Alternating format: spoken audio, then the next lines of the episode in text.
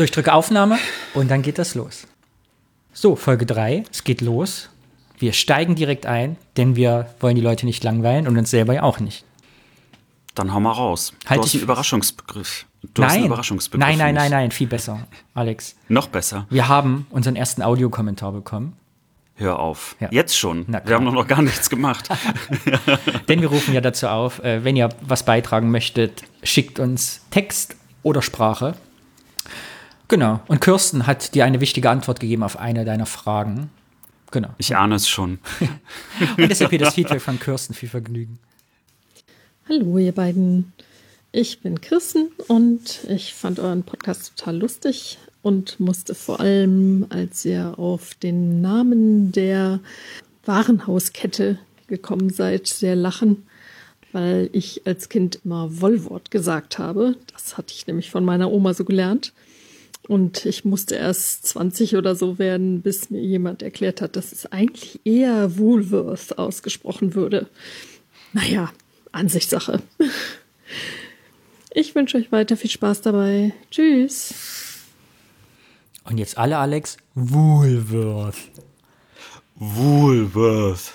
Sehr gut. Ich find's Dank, aber- Kirsten.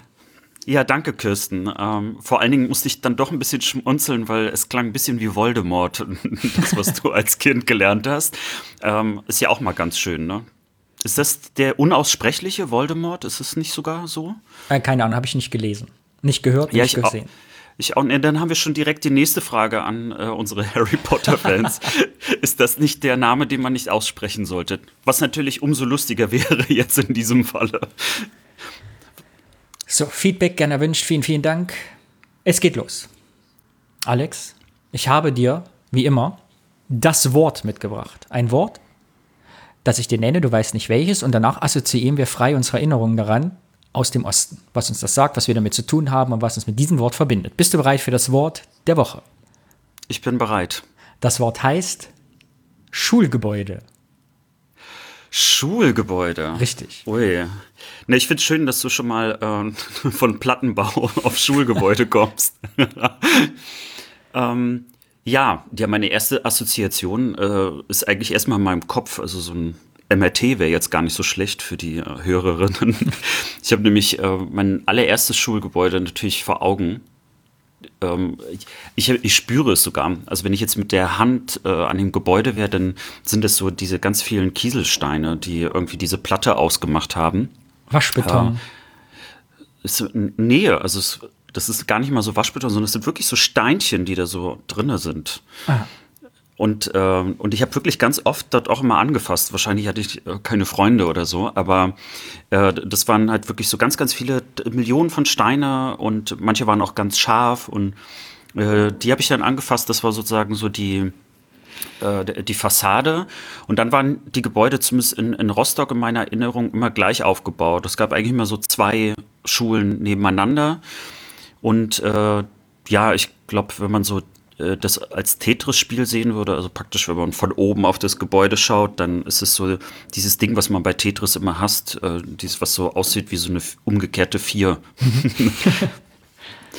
Ja, und äh, natürlich erinnere ich mich auch immer ähm, an die äh, asphaltierten Schulhöfe. Wir hatten ehrlich gesagt nicht so viel Grün. Also es war so ein bisschen Rasen, aber in der ersten Schule war das eher so asphaltiert.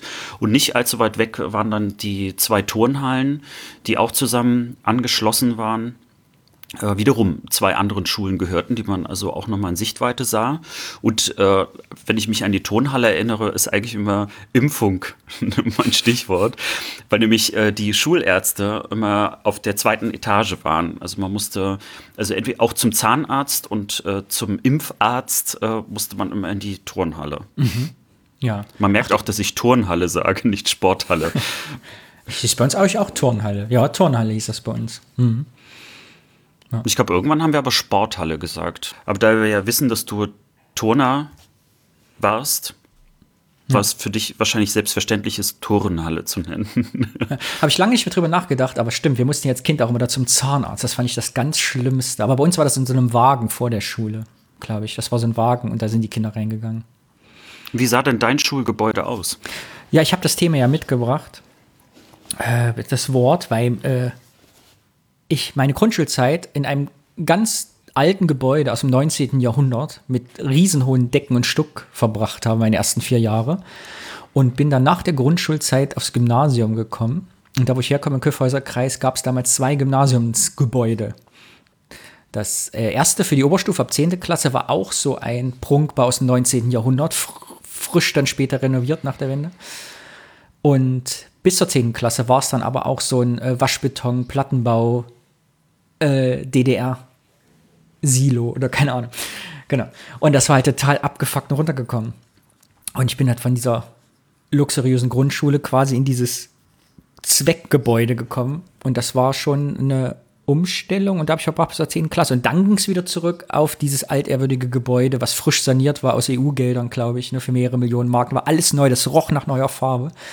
Aber die prägendste Zeit war für mich natürlich fünfte bis äh, neunte Klasse in diesem ehemaligen DDR-Schulgebäude, wo eben auch nichts mehr so wirklich dran gemacht wurde. Also man wurde ein Klassenraum erneuert und manchmal wurde was gestrichen, aber die Klos, zum Beispiel Toiletten, absolut abgefuckt konntest du nichts abschließen. Die Hälfte der Wasserhähne ging nicht. Hatte, kennst du noch dieses DDR oder ich weiß nicht, in meiner, in meiner Fantasie ha haben alle Schulen zu DDR-Zeiten mal 800 Millionen Liter Desinfektionsmittel gekauft, was dann bis zum Ende der 90er gereicht hat. Weil es gab so einen ganz typischen DDR-Klo-Geruch, Schulklo-Geruch.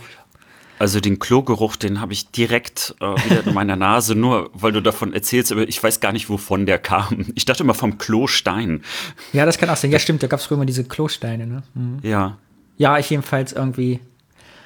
Ja, man wurde irgendwie, hat direkt gereizte Augen bekommen. Diesen, diesen Geruch kann man auch nicht mehr simulieren. Also ich habe ihn danach nie wieder gerochen. Ich glaube, außerhalb einer, einer Ostschule gibt es diesen, gibt's diesen Geruch nicht. Ja, genau. Und das äh, hatte ich noch mitgebracht, wenn mir das so einfiel, dass eben ja, dass äh, diese Nachwendezeit auch da so ein Umbruch war. Also einerseits gab es diese top sanierten Schulen bei uns, andererseits eben dieses Gebäude, was total abgefuckt war und heute auch abgerissen ist. Also ich ja letztens schon erzählt, dass dieses Gebäude existiert einfach nicht mehr. Ich stehe da heute, ist eine Reihenhaussiedlung und quasi meine ganze Schulgeschichte, also der asphaltierte Schulhof, die Turnhalle, der Sportplatz, existiert alles nicht mehr, ist alles weg. Mhm. Das ist total komisch. Ich ich, ein bisschen habe ich ja Neid, also weil mein großer Traum war es immer, in so einer Schule zu sein, in so einem alten Schulgebäude. Also es ist noch richtig so schön ist. Mhm. Und äh, selbst jetzt, wenn ich irgendwie durch die Stadt laufe und noch so die richtig alten Schulgebäude sehe, die jetzt eher sogar für einen Film noch taugen würden, habe ich immer gedacht, boah, ich wäre auch gerne in so einem Gebäude gewesen. Vielleicht hätte mich das irgendwie mehr inspiriert, weil die Gebäude, wie du sagst, diese Funktionsgebäude, die waren jetzt nicht gerade einladend, also mhm. motivierend. Äh, und vor allen Dingen, das war so, also noch vor der Wende war ich noch eher in einem moderneren äh, Gebäude, eben auch, so, auch als Plattenbau und so. Äh, ich weiß auch noch irgendwie diese Linoleumböden. Gab es die bei euch auch so diese so rotbraun? Also die waren zwar auch sehr zweckmäßig, aber mhm. auch nicht gerade sehr schön. Naja, und dann nach der Wende musste ich in eine andere Schule gehen und das Gebäude war anscheinend auch nicht mehr gut genug zum Sanieren. also es war äh, irgendwie wie so eine Vorstufe.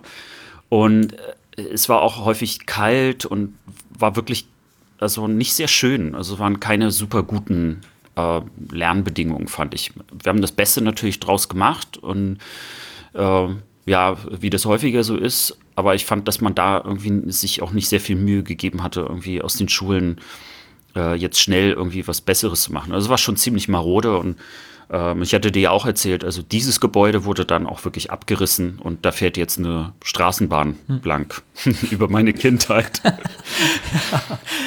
äh, ja, eine zweispurige Schienen über deine Kindheit. Warst äh, du eigentlich ein Hortkind? Also warst du in, in, der ersten Klasse oder so noch im Hort und so übernachten? Ja, also übernachten nicht. Übernachten, es gab Kinder, die mussten im Hort äh, nicht, übernachten nicht übernachten. Ich meine also Mittagsschlaf. Mittagsschlaf. Ja, ja. Aber das, schlimm, ist ja, schlimm. das ist ja so ähnlich. Ja. Das sind die alten DDR-Geschichten, die braucht man gar nicht erzählen. Äh, wie schlimm der Mittagsschlaf in der Schule war. Ein Hortkind. Ja, ich war Hortkind und war mal ganz stolz, wenn ich alleine mit so einem Schreiben der Eltern früher nach Hause gehen konnte oder abgeholt wurde. Ich war nämlich nicht gerne im Hort. Erinnere ich mich aus meiner heutigen Zeit, dass mir das nie so richtig Spaß gemacht hat. Beziehungsweise ich immer ja, froh war, zu Hause zu sein. Ne, mir hat einfach kein Mittagsschlaf Spaß gemacht, weil ich, ich war einfach aufgeweckt.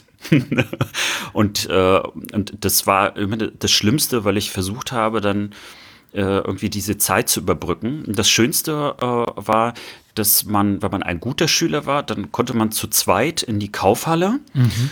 Äh, also für unsere Hörerinnen und Hörer, das ist also sowas wie ein Supermarkt, nur mit anderen Namen. Und äh, dann durften wir Brötchen kaufen gehen. Das heißt, wir haben da so ein bisschen Geld bekommen. Und dann haben wir eben äh, 20 oder 25 Brötchen äh, gekauft. Und äh, wir sind natürlich extra langsam gegangen, weil natürlich, wenn wir zu früh da gewesen wären, hätten wir uns auch noch mal 20 Minuten hinlegen müssen. Mhm. Und so äh, sind wir sehr langsam gegangen. Das war ein Privileg und ich habe natürlich ähm, häufig darauf gewettet, dass ich dann also Brötchen holen darf zum Späteressen. Und manchmal hat man dann auch mal so ein oder zwei Brötchen mehr reingemacht und ähm, was eigentlich Betrug ist. Ähm, jetzt, ich hoffe, es ist verjährt jetzt. ja, so. weil natürlich zählt ja keiner die Brötchen an der Kasse nach. Äh, vor allen Dingen, weil man äh, dann wirklich in den Beutel hätte greifen müssen. Das wäre ja gar nicht hygienisch gewesen. Und dann haben wir die ausgepult. Das waren noch so, weißt du, so diese richtig schönen, mhm. teigigen Brötchen. Und dann haben wir immer so den Teig rausgenommen und diese Kugeln dann gegessen. Unterwegs schon. so, abschließend zum, eh das hier ein Nostalgie-Podcast wird. Mittagsschlaf für alle, die es nicht wussten. Die DDR-Kinder, die im Hort waren, mussten Mittagsschlaf machen, eine Stunde oder eine Dreiviertelstunde. Alle mussten da auch eben auf ihren Pritschen liegen und es gab eine Aufsicht, die darauf gewacht hat, dass man auch wirklich die Augen zumacht. Und wenn man dann nicht schlafen konnte, war es das Schrecklichste der Welt, sich zu beschäftigen. Aber das Thema Schulgebäude, mir ist nämlich gerade eingefallen, was meine erste damals äh, sozusagen Neuerung, Westneuerung in dem Schulgebäude war, an das ich mich erinnere. Weißt du, was das war? Nee. So eine furchtbare digitale Klingel. dich, weißt du, früher ging doch Klingeln oder klingelingelingeling und dann hat sich die Schule, weiß ich noch, nach der Wende irgendwann angeschafft, diese Klingeln, die so, die so drei Töne machen, dieses dü, dü, dü. Aus so einem billigen Lautsprecher. Ja, und dieser Ton verfolgt mich heute noch. Was, wie war eure Schulklingel? Ja, ich habe gerade versucht, mich dran zu erinnern, aber ganz ehrlich, ich weiß es überhaupt nicht. Ähm, also äh, generell sind ja Schulklingeln schrecklich. Also weil sie einen immer daran erinnern, dass man zu spät dran ist. Also zumindest mich hat es daran erinnert, äh, bis hin zu, dass äh, dann äh, Türen auch geschlossen worden sind. Also das heißt, dann hatte man auch wirklich keine Chance mehr reinzukommen. Äh, beziehungsweise man musste dann klopfen und dann gab es immer noch eine Aufsicht, die dann, ja, also erkannt hat, äh, wer man ist und dann ist man auf eine Liste gekommen und wenn man fünfmal zu spät kam, dann, ich weiß gar nicht, also. Sowas gab es euch? Das gab es bei uns in Thüringen nicht. Nee, also bei uns war man da schon streng. Also mhm. ich, wobei, und das war ja schon also weit in die 90er hinein. Ähm, ich, ich glaube, mein Vorteil war, dass ich als Schüler relativ gut war und man hat bei mir dann immer irgendwie so ein Auge zugedrückt, aber die waren natürlich trotzdem nervig. Und lustigerweise, irgendwie hat sich seitdem auch nichts geändert. Ähm, meine Kollegen kennen mich auch als derjenige, der Deadlines auch gerne mal reißt ist äh, irgendwie kein bisschen besser geworden. Das heißt, äh, die, die Erziehung hat nicht gefruchtet bei mir. Seitdem du einen richtigen Job hast, äh, steht immer einer bei der Firma vor der Tür und guckt, dass du pünktlich kommst. Nur für dich. naja, ich meine, wenn ich in einem Club arbeiten würde, wäre das total verständlich. es wäre dann so ein Türsteher. ja. Ja, also ich überlege aber gerade, was das erste Neue war, was wir bekommen hatten. Also ich würde sagen, es waren auf jeden Fall die Stühle und Tische. Mhm. Vor allen Dingen hatten wir so, so Stühle, ähm, die halt so, so, so eine Schräge hatten und ein bisschen bequemer waren. Also die dann auch so ein bisschen mehr Platz für den Rücken hatten und nicht diese Holzstühle waren mit diesen Holzplatten, die dann auch Stück für Stück auch irgendwann einfach kaputt gegangen sind, weil man natürlich auch gerne damit irgendwie rumgespielt hat äh, als Schüler und dann kamen da irgendwann so Splitter und äh, waren dann kaputt. Also ich glaube, Stühle waren so das erste, was wir, glaube ich, neuer, neuerdings hatten. Aber sonst, aber Schulklingel, ich glaube, das hätte sich bei uns gar nicht mehr gelohnt. Wann ist deine Schule abgerissen worden, weißt du das?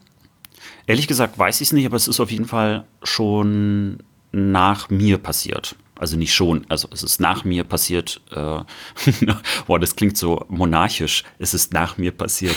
also nachdem ich natürlich von der Schule abgegangen bin. Ich glaube, dann äh, waren die noch ein paar Jährchen und kann man sicherlich noch mal recherchieren.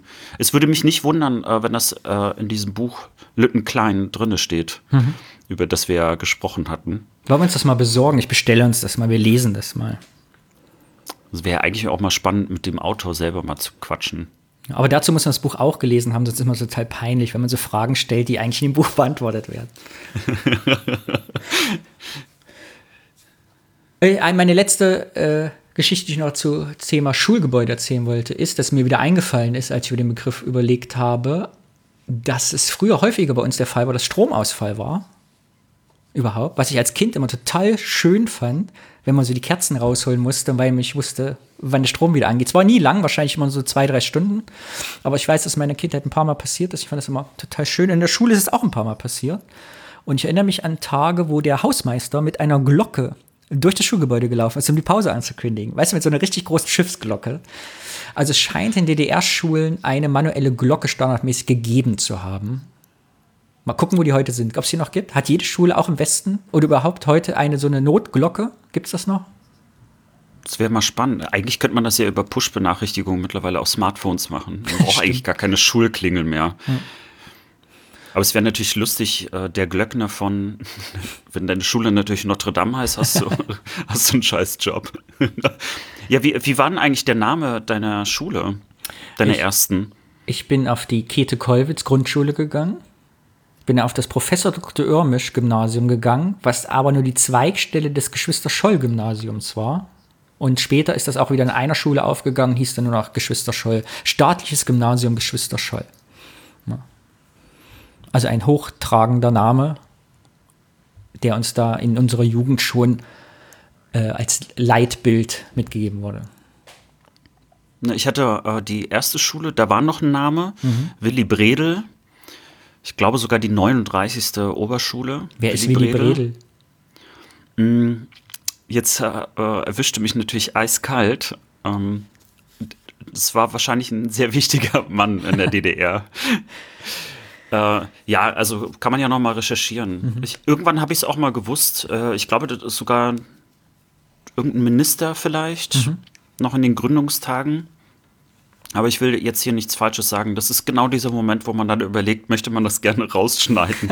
vielen, vielen Dank, Danny. Sag vielen an dieser Dank. Stelle doch einfach nichts und das nächste Mal frage ich dich und du weißt alles, wer der Mann war. Aber ich hat man ja auch zu Recht ja vergessen, möglicherweise. Na, vielleicht kann ja auch ähm, jemand uns das auch kurz als Audionachricht schicken und sagen, was man auf jeden Fall über Willy Bredel wissen sollte und ob das jemand ist, an den man sich weiterhin auch im Guten erinnern sollte. Die zehn heißesten Fakten zu Willy Bredel.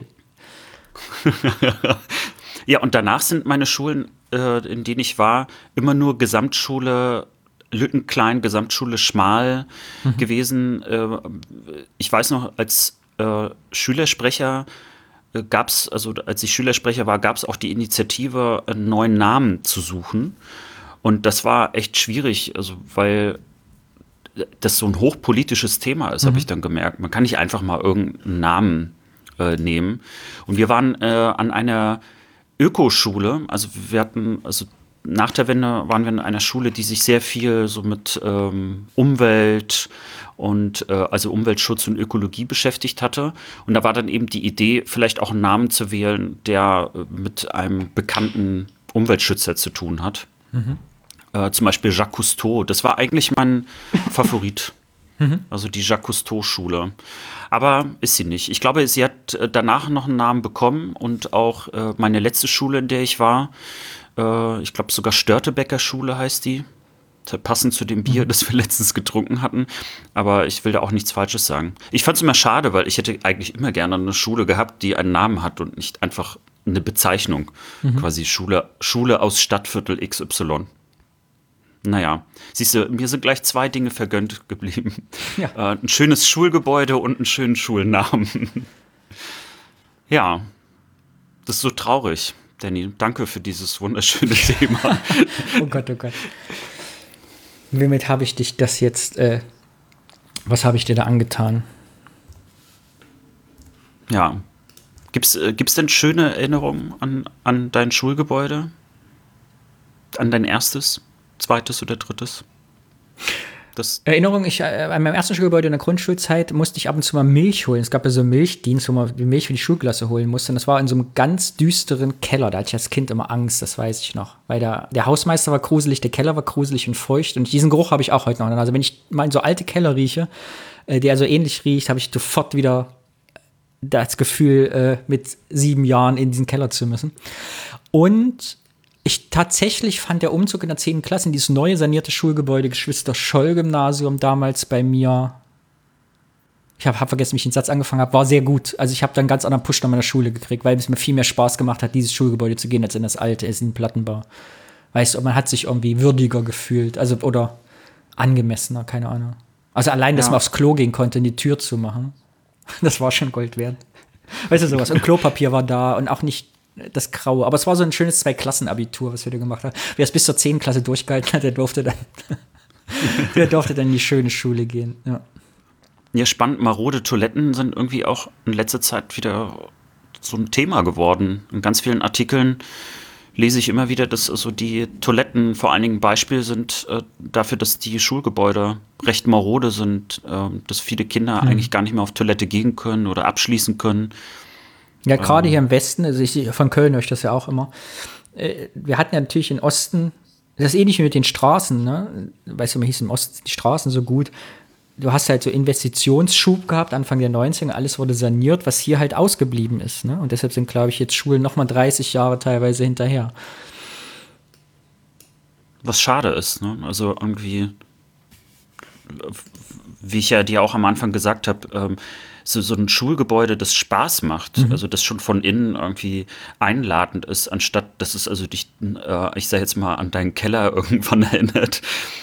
Das ähm, finde ich ist so wichtig, weil das sind immerhin zehn Jahre oder mehr, äh, dass du in solchen Gebäuden äh, sehr viel Zeit verbringst äh, als Kind und Jugendlicher und dann irgendwie nur eine Erinnerung dran zu haben, wie schaffe ich es dort meine Zeit irgendwie rumzubringen oder dass ich vielleicht sogar noch friere oder mich insgesamt unwohl fühle, finde ich, ist kein guter Start ähm, in so ein Bildungsleben. Ich ich finde es ja schön, also wenn ich jetzt so sehe, jetzt auch bei mir um die Ecke wurde ja auch ein neues Schulgebäude gebaut. Ähm, ich glaube, das, also das finde ich schon von außen irgendwie total einladend. Auch wenn es so ein bisschen sehr kleine Fenster Richtung Straße hat. Ein ähm, bisschen gefängnisartig wirkt es dann doch. Äh, ich hoffe, dass es zur anderen Seite etwas heller ist. Aber es sieht halt modern aus.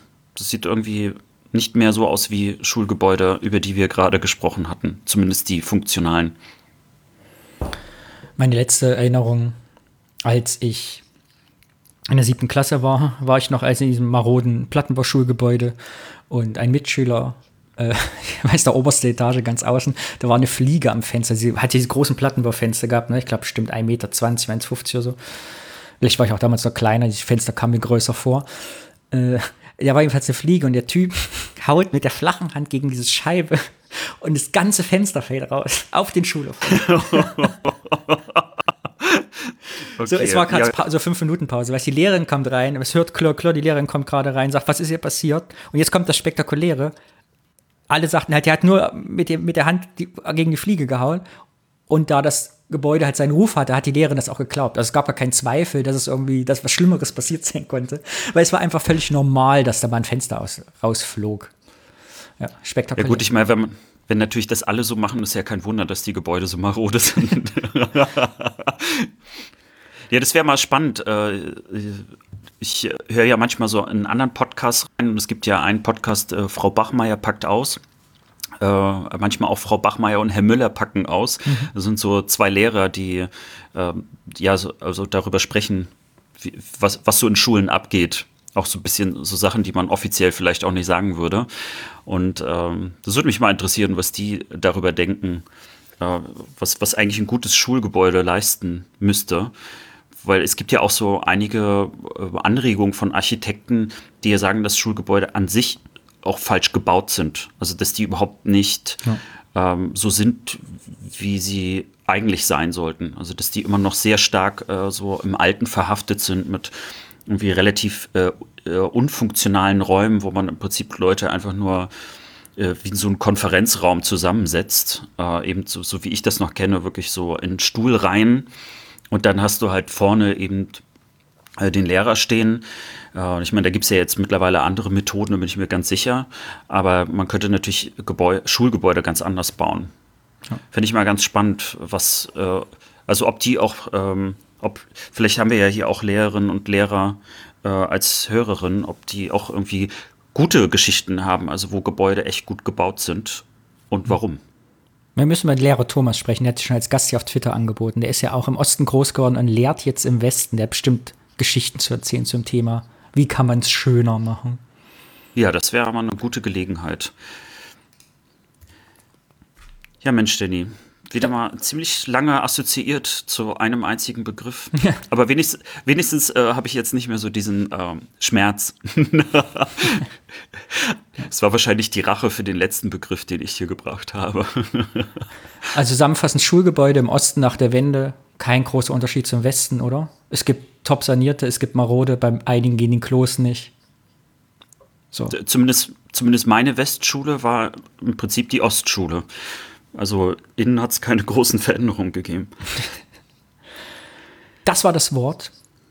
Und damit bin ich ganz aufgeregt, denn jetzt kommen wir zur Rubrik Das Thema. Diesmal hast du ein Thema mitgebracht, zu dem du etwas recherchiert hast. Ich weiß aber gar nicht, worum es geht. Das heißt, ich werde spontan meinen Senf dazu geben. Du hast dich inhaltlich vorbereitet. Los geht's. Ja.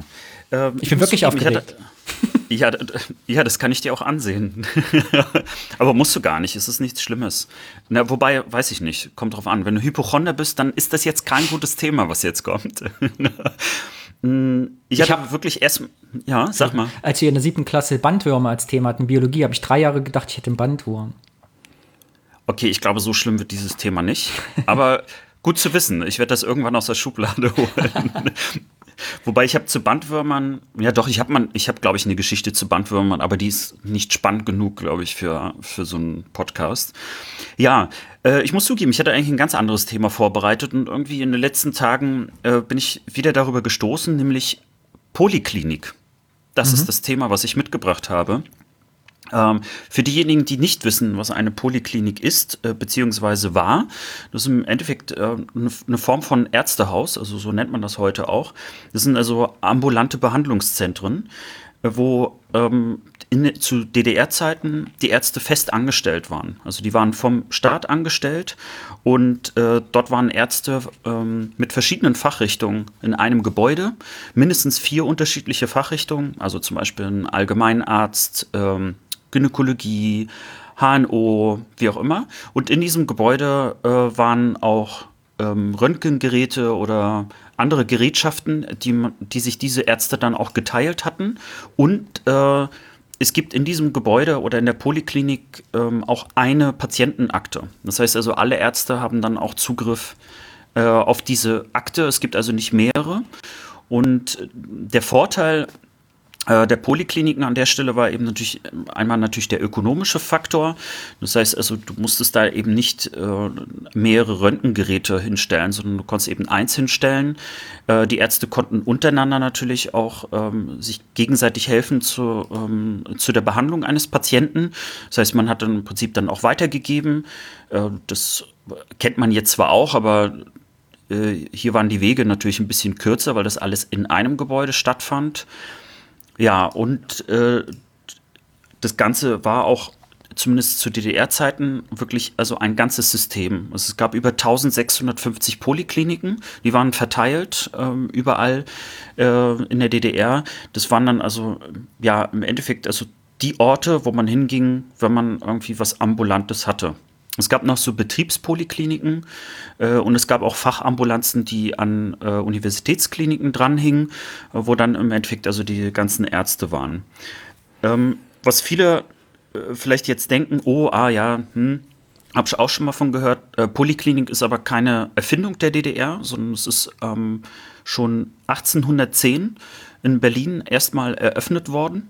Das heißt, es ist eigentlich ein äh, älteres System schon, dass man also mehrere äh, Ärzte zusammenbringen wollte. Also vor allen Dingen so Stadtpolikliniken, da gab es so einige.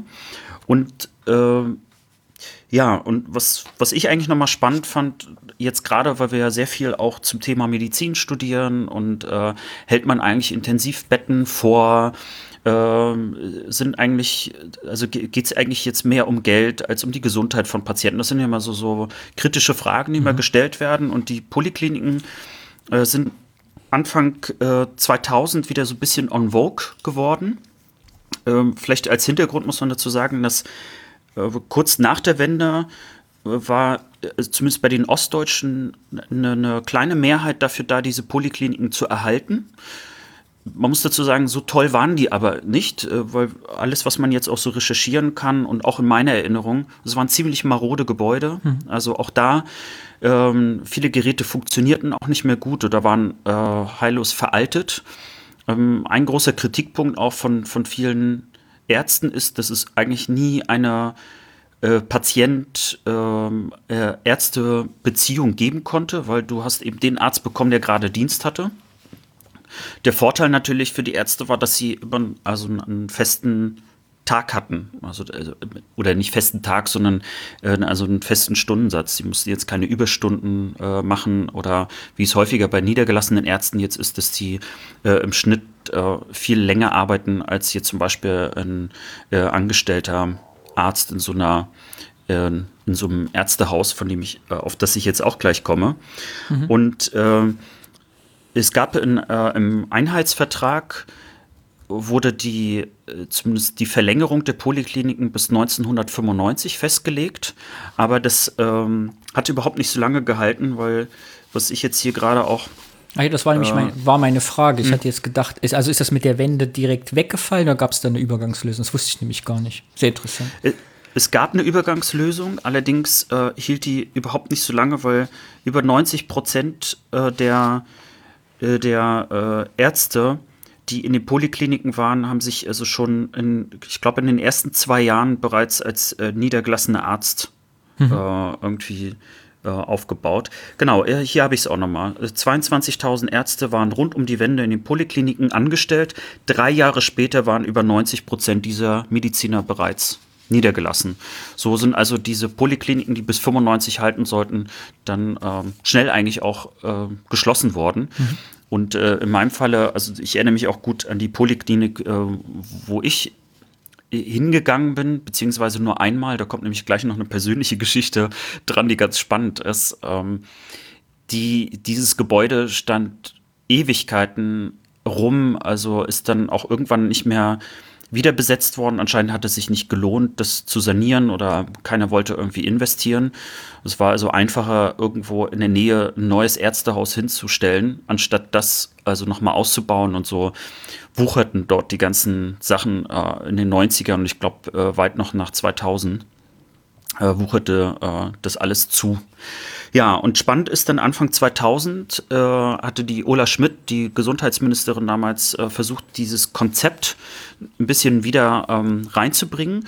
Und äh, so sind dann auch diese sogenannten medizinischen Versorgungszentren entstanden, die nach einem sehr ähnlichen Prinzip der Polikliniken auch funktionieren. Äh, der einzige Unterschied ist, dass sie nicht Polikliniken heißen dürfen, weil ähm, äh, Zitat hier aus dem Artikel, das ein verbrannter DDR-Begriff war und mhm. man deswegen äh, dieses Konzept so auch nicht mehr ähm, äh, verkaufen wollte. Und mittlerweile sind diese ähm, MVZs äh, ziemlich groß, habe ich gesehen. Also äh, davon gibt es äh, eine Menge, wie ich gerade sehe. Warte mal. Hm. Genau, wir haben mittlerweile 2800 äh, dieser ähm, medizinischen Versorgungszentren. Mhm und äh, 18.000 äh, Ärzte arbeiten dort. Spannend fand ich ein, noch einen anderen Aspekt.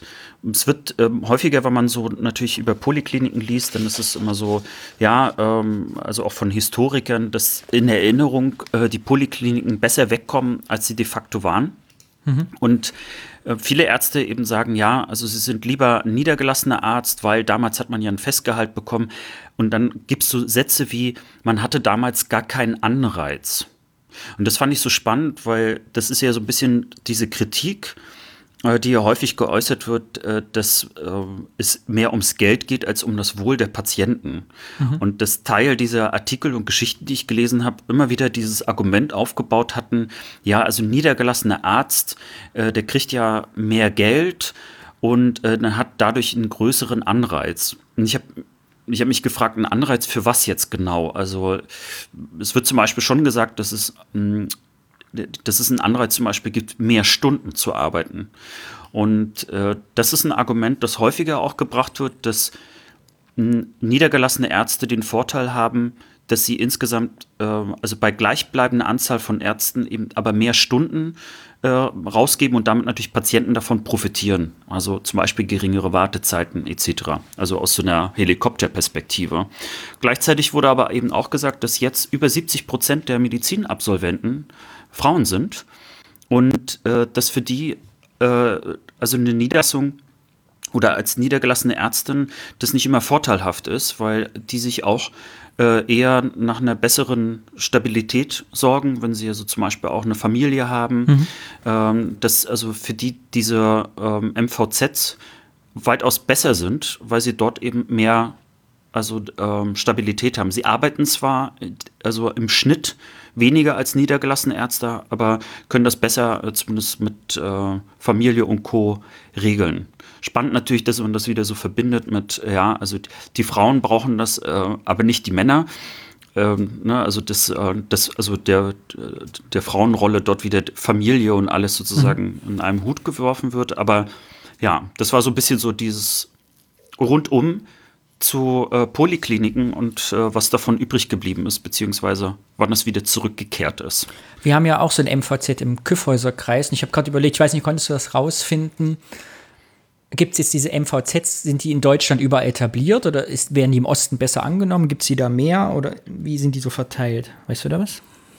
Nee, äh, dazu weiß ich leider nichts. Wäre mal ein spannender Punkt, weil ich kann mir gut vorstellen, zumindest in Rostock habe ich gesehen, dass diese Art von ähm, Ärztehäusern, äh, äh, man kennt die einfach. Mhm. Also das ist so weitaus etablierter und auch bei mir im Kopf war das lange Zeit äh, gar nicht so ein Modell, zu einem Arzt in eine Praxis irgendwie zu gehen, mhm. sondern äh, dieses Ding, dass die in einem Gebäude sind und dass die sich möglicherweise auch Geräte oder sonst was teilen, war für mich irgendwie selbstverständlich. Und ich kann mir gut vorstellen, dass viele Leute die ähnlich wie wir auch aufgewachsen sind oder natürlich auch davor im Osten, ähm, das sogar auch als sehr angenehm empfinden und nicht vielleicht durch die ganze Stadt äh, irgendwie reisen müssen. Auf dem Land kann ich mir das natürlich ein bisschen schwieriger vorstellen. Also da ist vielleicht ein Hausarzt, der bei dir noch im Dorf ist, vielleicht die bessere Variante, als irgendwie 30 Kilometer irgendwo eine kleinere Stadt zu fahren, äh, wo dann zwar vielleicht mehrere Ärzte zusammen sind, aber trotzdem erstmal natürlich eine größere Strecke sind. Und für, ich sage jetzt mal, so einen Husten, Schnupfen, ja, ist es vielleicht nicht die mhm. ideale Variante. Ja, müssen wir mal nochmal rausfinden, weil das finde ich ganz spannend, äh, eben ne, mit Landflucht der Ärztinnen und Ärzte da, gerade aus den strukturschwachen äh, ländlichen Gebieten, auch im Osten, die wir da haben, ob eben solche Zentren dann gut oder sich schlecht auswirken. Bei andererseits können wir natürlich auch sagen, ja, gut, dann hast du halt einen Hausarzt, der rumfährt, aber du hast wenigstens alle anderen Ärztinnen und Ärzte so auf einem Fleck. Also ob dann, also wenn du schon 30 Kilometer fahren musst, dann hast du wenigstens alle beisammen. Du musst nicht 30 Kilometer in die eine Richtung zum Orthopäden fahren und 20 Kilometer in die andere Richtung zum äh, Hals-Nasen-Ohrenarzt. So. Ja. ja, müssen wir mal gucken. Gibt es hm. bestimmt lustige Statistiken. Da bin ich mir ganz sicher. Ähm, vielleicht haben wir ja hier sogar ein paar Mediziner äh, oder Leute, die sich mit Medizinökonomie beschäftigen. Die haben da bestimmt ein paar Statistiken, die die uns schicken wir können. Wir freuen uns über jede Charts und jede Excel-Tabelle. Also ich vielleicht schon. deine, äh, deiner künstlerischen äh, Ästhetik kommt das vielleicht nicht immer entgegen. Aber ich habe noch so eine kleine persönliche Geschichte dazu äh, zum Thema Poliklinik. Ich war jemand, der praktisch nie krank war. Mhm. Und äh, als ich im Kindergarten war, äh, habe ich mir einmal den Kopf gestoßen. Also ich bin so hochgeschnellt und da war gerade das Fenster auf und die Kante ist so richtig schön, mhm. also auf, auf meinen Kopf gefallen. Da habe ich so ein bisschen geblutet. Äh, Loch im Kopf hat man ja damals dann gesagt und äh, ich habe mich natürlich erschreckt und es war auch gar nicht so schlimm. Es hat, glaube ich, nur so ein bisschen geblutet, aber ähm, es ging gleich in die Poliklinik. Das Gute war, ich musste keinen Mittagsschlaf machen. Und äh, wir waren da irgendwie, ich glaube, äh, knapp zwei Stunden. Äh, die Erzieherin äh, äh, hat mich dann also in die äh, Klinik gebracht. Und dann gibt es halt vorne eben auch so eine Art Rezeption. Und die haben dann nach meinem Namen gefragt und haben dann nach meiner Akte, nach meiner Patientenakte gesucht, die ich ja gerade angesprochen habe. Ne? Also mhm. eine Poliklinik hat eben nur eine Patientenakte mhm. und alle Ärzte können dann eben äh, darauf zugreifen. So sind auch zum Beispiel Doppeluntersuchungen und so auch vermieden worden, was sicherlich auch heute immer noch was total Sinnvolles ist. Und die haben keine Patientenakte von mir gefunden. Und ich habe gesagt, ich war noch nie hier, ich war noch nie krank. Mhm. Und äh, das konnten die damals nicht glauben. Das ist mir noch so hängen geblieben, weil die waren auch nicht irgendwie so nett oder, oder ich hatte auch nicht so das Gefühl, dass die sich jetzt Sorgen gemacht haben, wie es mir geht, sondern dass es einfach diese verdammte Patientenakte nicht gibt. Mhm. Und die haben gesagt, das kann nicht sein. Und das war irgendwie ganz spannend. Äh, das ist mir auch noch so hängen geblieben. Einfach diese Patientenakte und dass sie die nicht gefunden hatten. Ich habe aber damals gar nicht verstanden, wo überhaupt die Patientenakte herkommen sollte, was das überhaupt ist. Also da war ich dann einfach noch ein bisschen zu jung dafür. Und jetzt, wo ich äh, über Polikliniken nochmal äh, geforscht hatte, ist mir das wieder total in Erinnerung geblieben. Hm. Ja. Ja, ich habe da gar keine. Also ich weiß, bei uns gab es eine und das, die einzige Assoziation, die ich dazu jetzt noch beitragen kann, ist, dass sie ja wirklich äh, ja, allseit Präsenz gewesen sein müssen zu DDR-Zeiten, weil ich weiß nämlich, bei uns im Ort war der Begriff, das ist bei der Poliklinik noch bis weit in die 90er ein Begriff, obwohl es die, das Gebäude gar nicht mehr, also Gebäude stand noch, aber die Poliklinik gab es gar nicht mehr. Dennoch hat man gesagt, wir treffen uns da bei der Poliklinik oder ich weiß noch, meine Mutter hat immer, wenn so bei Wegbeschreibung gesagt, das ist da die Sparkasse bei der Poliklinik oder so. Also ich weiß, dass das lange noch ein stehender Begriff war zur Orientierung. Bei mir ist es noch länger hängen geblieben, weil äh, meine Oma, die ja in der Ukraine gelebt hat, äh, dort ist dieses System noch eher verankert. Also so niedergelassene Ärzte, wie wir das jetzt ähm, kennen und für uns auch selbstverständlich hier ist, äh, gibt es dort so in dieser Form auch nicht. Also da gibt es dann wirklich auch noch diese Polikliniken, die dann eben in jedem Stadtteil irgendwo sind und dort eben ganz viele Nieder äh, also oder Ärzte dann dort drin haben. Es löst sich, glaube ich, so ein bisschen, aber ähm, ich hatte auch bei Wikipedia nochmal gesehen, dass es in Russland und der Ukraine immer noch ein äh, etabliertes System ist. Und ähm, wie das jetzt sich entwickelt hat in den letzten Jahren, das weiß ich natürlich auch mhm. nicht mehr. Aber so ist mir das immer noch sehr präsent äh, geblieben. Ja, sehr interessant. Über das Thema Poliklinik habe ich lange nicht mehr nachgedacht. Das Wort habe ich schon lange nicht mehr gehört. Jetzt wissen wir, wie das System funktioniert hat und warum unsere medizinischen Gesundheitszentren heute nicht so heißen. Ja. Ja, so wie zum Thema verbrannte Begriffe. Sehr gut. Aber stimmt wahrscheinlich. Stimmt, also ich glaube, wenn ich jetzt so, ich weiß nicht, ob meine Mutter gerne in eine Poliklinik gehen würde. Müsste ich sie mal fragen. Ich frage mal meine Eltern, was sie davon hielten, wenn es das System so wie es damals gab, nur mit modernen Geräten wieder gäbe. Die sind ja beide Rentner, die brauchen medizinische Versorgung. Ja. Ich frage mal nach. Ich sage beim nächsten Mal Bescheid, was rausgekommen ist. Spannend ist überhaupt, dass ein Begriff natürlich äh, verbrannt sein kann, so dass vielleicht sogar eine ne gute Grundidee, so wird es ja auch häufiger beschrieben, in, im Prinzip mit diesem Namen aber nicht mehr etabliert werden kann, weil es also natürlich eine, eine ideologische Einfärbung hat. Äh, und die Frage ist halt, wie lange hat das möglicherweise ähm, auch verhindert, dass man sich vielleicht mit dieser Art von Gesundheitsversorgung beschäftigt hat, äh, weil man vielleicht noch keinen guten Namen hatte wie medizinische Versorgungszentren. Ja. Super. Dann ähm, hast du noch irgendwas zur Poliklinik, was dir einfällt? Nein. Ich auch nicht. Ich bin leer, was Polikliniken angeht. Poliklinik, der Name kommt nämlich an daher wegen Poly, viele in einem. Äh, so nee, wie Politik. Glaub, ähm, also da, da gucke ich jetzt aber direkt. Oder kommt es von Polyester? jetzt, jetzt stehe ich auch, warum Kirsten gesagt hat, ähm, dass sie unseren Podcast lustig findet, obwohl wir doch voll den seriösen Podcast vorhatten. Lustig ist natürlich, dass ich jetzt gerade bei äh, Google nicht Poliklinik eingegeben habe, sondern Wikipedia. nee, ähm, ich hatte es schon fast geahnt, aber ich, ich hatte Angst, was Falsches zu sagen. Äh, also Poli äh, kommt von Stadt also aus dem Griechischen. Mhm. Also es ist äh, wörtlich übersetzt Stadtkrankenhaus. Ah, sehr interessant. Ich hatte ja nie Latein. Sehr gut für mich. Ob jemand diesen Witz jetzt verstanden hat? Wieso, wo war der Witz? Ach so, wegen Griechisch. Ja, so. Das war ja Griechisch, ja. nein, nein, hattest du natürlich auch nicht anscheinend. Auch nicht, kein Griechisch, keine. Alles, was alt ist.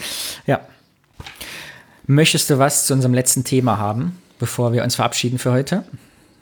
Denn ich habe ein Bier mitgebracht. Oh, sehr gut. Das ist immer der beste Teil. sehr gut. Und zwar stelle ich dir heute vor die Landsberger Brauerei. Weißt du, wo Landsberg Oha. ist? Nee, schon, schon wieder ein Ort, von dem ich nicht genau weiß, Wir wo er liegt. nämlich nicht von Landsberg am Lech, sondern von Landsberg in. Na, Also da, da steckt ja Berg drin. Also es wird nicht Mecklenburg-Vorpommern sein. sehr gut. es könnte Sachsen oder Thüringen sein. Es ist natürlich Sachsen-Anhalt. Landsberg liegt im Dreieck zwischen Halle an der Saale, Leipzig und Bitterfeld. Also Sachsen-Anhalt so ziemlich so unten. Ganz unten, aber nicht ganz unten. Unteres Drittel. Genau. Und die Landsberger Brauerei, jetzt halte ich fest, gab es als Melzerei schon seit 1871 und wurde dann von Christoph und Heidemarie, wie der Nachnamen steht hier nicht, auf der Webseite, gerettet und als Brauerei weitergeführt. Und mittlerweile sind die eigenen Töchter in, das, äh, in die Brauerei eingestiegen, Sandra, Claudia und Jenny, und haben am 18. März 1997 angefangen, da dieses Landsberger Bier zu brauen. Das ist ja richtig schön. Also im Prinzip eine Familientradition erst entstanden. So Genau. klingt es. Und jetzt ist die nächste Generation dann wieder Familie, und zwar die Tochter von denen, die Jenny und ihr Mann Cem, führen jetzt die Brauerei weiter. Ist das Wahnsinn? Ja. Und jetzt deren älteren Tochter Sandra hat mittlerweile ist mittlerweile Braumeisterin geworden und Claudia, äh, die andere Tochter von denen, arbeitet wieder in der, Ver äh, in der Ver Verwaltung. Das klingt ja richtig nach einer Großfamilie. Ja. Wie viele Einwohner hat Landsberg? Aber wirst du wahrscheinlich gleich sagen. Erzähl ich dir gleich, pass auf. Und Kön- das Besondere an diesem Landsberger Bier, an dieser Brauerei ist, wollte ich ja kurz sagen, die beziehen, denn Saale, weißt du, was Saale eine der größten Anbauregionen der Welt mit ist? Wein. Hopfen. Ach ja, Thema Hopfen ja können wir mal was. drüber sprechen, weil ich habe viele Kindheitserinnerungen zum Thema Hopfen. Äh, und die haben halt ihre Rohstoffe, also sowohl die Gerste zum Brauen, das Malz, was gemälzt wird, als auch der Hopfen und das Wasser, alles maximal im Umkreis von 80 Kilometern. Also ein sehr regionales sachsen-anhaltinisches Bier. Was sagst du dazu? Ich finde es so super, weil das ist wahrscheinlich was ziemlich Exklusives, hätte ich beinahe gesagt. Also Ja. Ich kann mir gut vorstellen, dass es viele Biere gibt, die nicht so regional zusammengestellt sind. Aber ich finde es total toll, dass da äh, so so viele, so viel Familie drin steckt. Das finde ich gerade toll. Aber lass uns doch mal das Bier erstmal ausprobieren. Ja. Ich finde, wir sollten es uns jetzt mal einschütten. Und zwar Stolzer Hahn, ein Pilz. Sie machen auch andere Sorten, die machen auch helles und äh, teilweise stärkere oder süßere Biere, Mixgetränke. Aber das schöne Pilsener Brauart, Stolzer Hahn heißt das. Ein sehr, ich finde das Etikett ist mintgrün-weiß. Ich bin ja nicht der Fan dieser Etiketten, aber Abstriche muss man ja machen. Du willst sicher wissen, was ist Landsberg im Saalekreis? Was schätzt du, wie viele Einwohner hat Landsberg? Da ich jetzt noch nicht wirklich davon gehört habe, glaube ich, dass es eine etwas kleinere Stadt ist. Ähm, lass es mal eine Klein- bis Mittelstadt sein. Ich sag jetzt einfach mal um die 25.000. Einwohner. Richtig, 15.000 Einwohner. ist ja 15.000 überhaupt nicht Einwohner. richtig. Ich wohne im schönen Landsberg im Saalekreis. Ich habe mich um 10.000 verschätzt, aber danke, es äh, war jetzt viel positiver, als über die Schule zu sprechen. Bürgermeister ist Anja Werner von der SPD bis 2025, falls sich das interessiert, ein bisschen Politik. Äh, jetzt kommt's, pass auf. Landsberg ist nämlich total alt. Die ersten Zeichen einer Besiedlung in dieser Region gab es schon in der Jungsteinzeit. Und die erste, Ur, die erste urkundliche Erwähnung findet sich 1961. Die hat nämlich Otto I. ausgestellt. Die haben also Neunz- letzt- 19, 900, 19? 961. Aber ich wollte gerade sagen, wow, ist ja eine richtig alte Stadt. Die haben es erst 61 geschafft. Ach so, 961 Jahre. Gut, dass wir das geklärt haben. Anlässlich ihres 1050-jährigen Bestehens haben sie 2011 eine große Festwoche veranstaltet. Wahnsinn, oder? Ich, ich finde es immer noch spannend, diese Tour einfach durch den Osten anhand des Bieres zu machen. Ja, das machen wir nochmal persönlich, wenn das alles wieder geht. Ja, äh, eine romanische Kirche, die Doppelkapelle, Doppelkapelle St. Crucis, ist äh, eines der Wahrzeichen. Dann das Rathaus sieht ganz schön aus. Es gibt eine schöne Altstadt und ein Museum. In diesem Museum findet sich eine Originalapotheke aus dem 19. Jahrhundert. Da gehen wir Oh. dann mal rein. Und fragen, wo geht's denn hier zur Poliklinik? Ja, das wäre eigentlich mal spannend, jetzt rauszufinden, ob Landsberg auch eine Poliklinik hatte. Ja. Und zwar vor der DDR. Ja, und Landsberg, wie es im Osten oder ich glaube in Deutschland allgemein so ist, ist ja eigentlich eine Stadt. Die hat übrigens, Landsberg hat mal das Stadtrecht verloren zwischendurch im Mittelalter. Da gab es Streit und Krieg und alles und dann hatten die kein Stadtrecht und wurden verflucht. Und da gibt es auch noch so einen altgermanischen äh, Teufelsstein und so. Das ist alles ganz mysteriös und alt.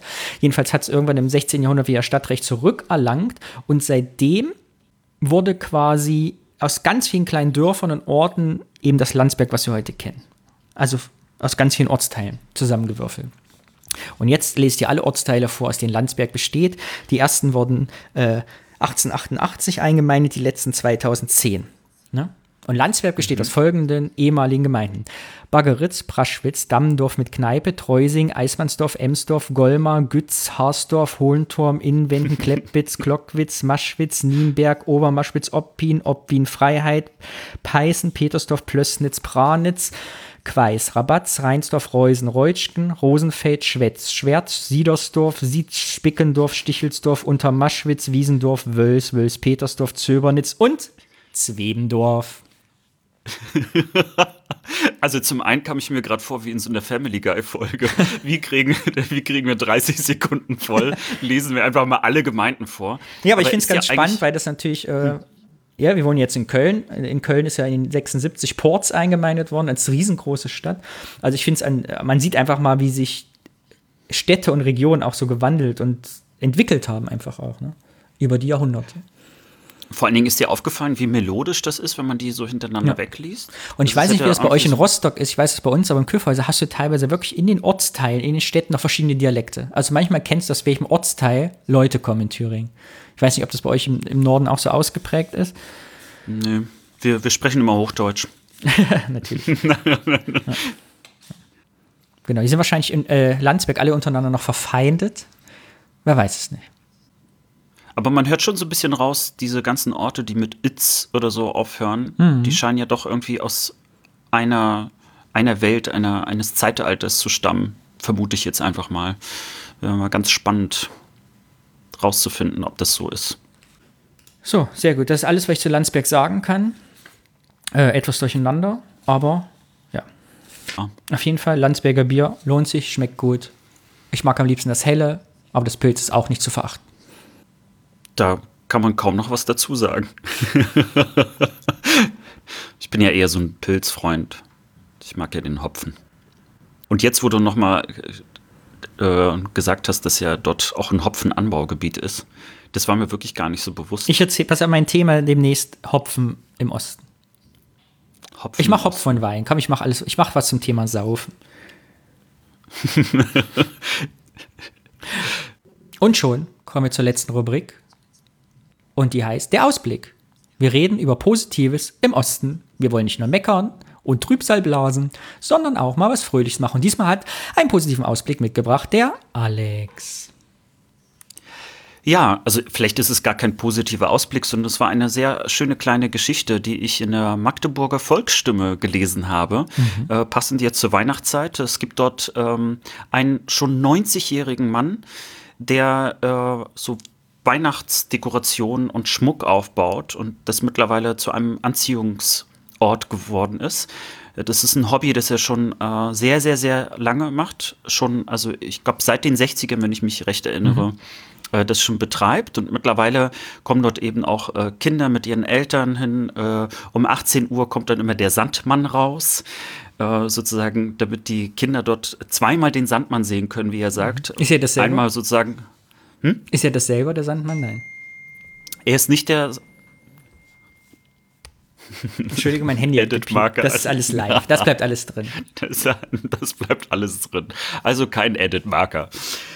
Ja, ähm, und ich fand das irgendwie so schön, dass äh, dieser Rentner im Prinzip dieses äh, Hobby auch weiterhin beibehält und ganz viel Freude irgendwie den Leuten in der Umgebung ähm, äh, äh, schenkt. Ich bin mir relativ sicher, dass es dazu auch wahrscheinlich YouTube-Videos gibt. Äh, und das ist irgendwie in der Nä Nähe von Merseburg, wo mhm. er das dann macht. Und Ein das Geheim. sieht sehr, sehr aufwendig aus. Es sieht auch äh, mittlerweile sehr, sehr groß und äh, überschwänglich aus, was er dort aufgebaut hat. Ähm, er sagt eben auch, dass äh, sobald die, der Strompreis dann auch berechnet wird, dass man schon sieht, dass er ein paar Pfennige mehr zahlt, meinte er. Ja, aber das zum positiven Ausblick, dass es also eben auch dort äh, Orte gibt, wo Menschen mit ganz viel Leidenschaft äh, Weihnachten nach außen tragen und nicht nur nach innen. Alex, hast du einen Adventskranz? Ich habe keinen Adventskranz und ich habe auch noch nie einen besessen. Ich habe einen, die erste Ketze brennt auch schon. Das war 8082. Auf Wiedersehen, Alex. Tschüssing.